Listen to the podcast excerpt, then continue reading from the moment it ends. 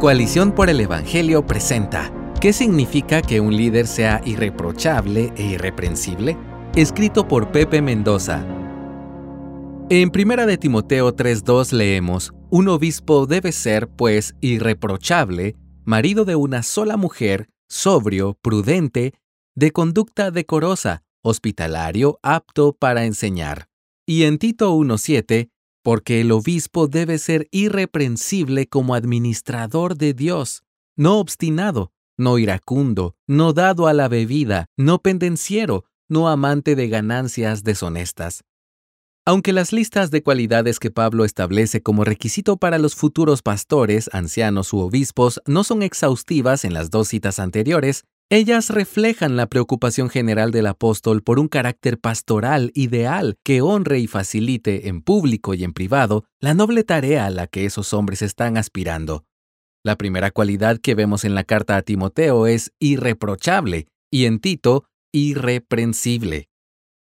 El significado de irreprochable.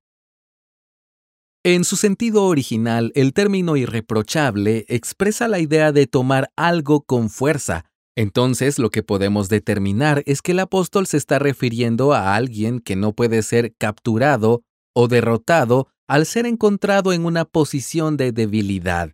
De acuerdo con el Pulpit Commentary, la palabra irreprochable solo se usa en este pasaje en el Nuevo Testamento, compara con 1 de Timoteo 5.7 y 6.14. Sin embargo, es usada por Tucídides, Eurípides y otros con el sentido de no expuesto a ataques o sin culpa. La metáfora de la lucha, aceptada por unos y rechazada por otros, captura el sentido de irreprochable al expresar que un hombre que cuida de sí no deja ninguna parte de su cuerpo expuesto a los ataques de su adversario. Podríamos deducir entonces que la palabra irreprochable es un término activo que expresa la idea de una persona que evita diligentemente que sus flancos débiles sean expuestos y lo hagan caer. No es simplemente una cualidad con la que pueda ser reconocido, sino una actitud de lucha activa y permanente contra mis propias debilidades, Richard Baxter, un puritano del siglo XVII, expresa esta actitud defensiva en el carácter pastoral de la siguiente manera. Ten cuidado de ti mismo para que tu ejemplo no contradiga tu doctrina y para que no seas como piedra de tropiezo delante de los ciegos y pueda ser una ocasión para su ruina, para que no digas algo con tu vida diferente de lo que dices con tu lengua y seas el mayor estorbo para tu propia obra. Una palabra orgullosa, poco amable, autoritaria, una disputa innecesaria, una acción codiciosa puede cortarle la garganta a un sermón y hacer que se pierda el fruto de todo lo que has estado haciendo. Siguiendo el consejo de Baxter, el pastor solo podrá ser irreprochable cuando no asume la irreprochabilidad como un diploma ético colgado en su oficina del cual se siente orgulloso.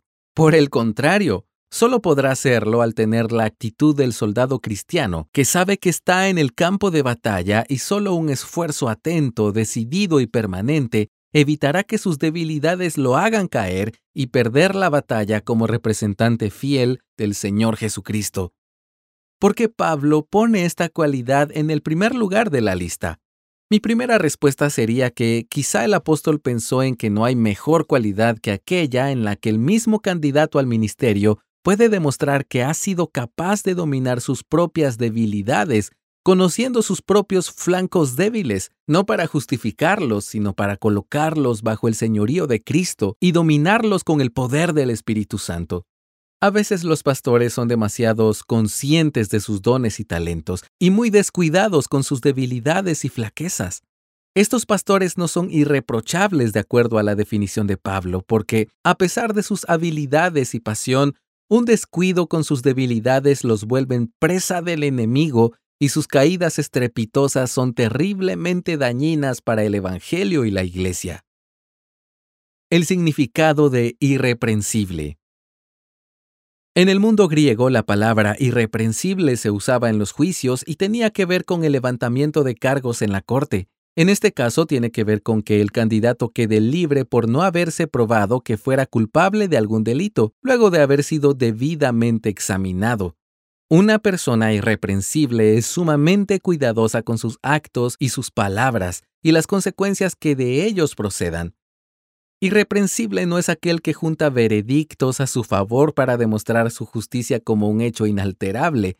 Por el contrario, se trata de alguien que trabaja incansablemente para mantener su persona y reputación libre de cuestionamientos y malos entendidos.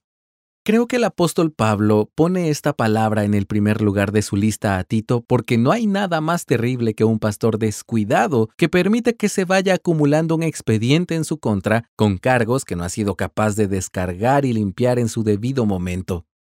Estos dos términos no hablan de un estado de impecabilidad, o absoluta perfección de parte de los pastores, sino que afirman indirectamente nuestra pecaminosidad y nuestra responsabilidad de cuidar con esmero los flancos débiles en nuestras vidas. Estos flancos podrían darle lugar a que nuestra carne y los enemigos del Evangelio nos hagan caer, y así se cuestione y se descalifique nuestro comportamiento como siervos del Señor. Aunque todos los pastores pecan, sus vidas deben mantener activa y esforzadamente el más alto estándar de comportamiento cristiano, evitando que se acumule cualquier evidencia en su contra. Es cierto, nosotros pecamos y fallamos, lee Primera de Juan 1.8, pero también es cierto que nuestra pecaminosidad como creyentes no puede adquirir el nivel de irredimible. Ser irreprochable e irreprensible son las tareas activas que no debemos descuidar porque son la base y la esencia de nuestro testimonio y reputación como hombres de Dios redimidos por la gracia y el poder del Cristo resucitado.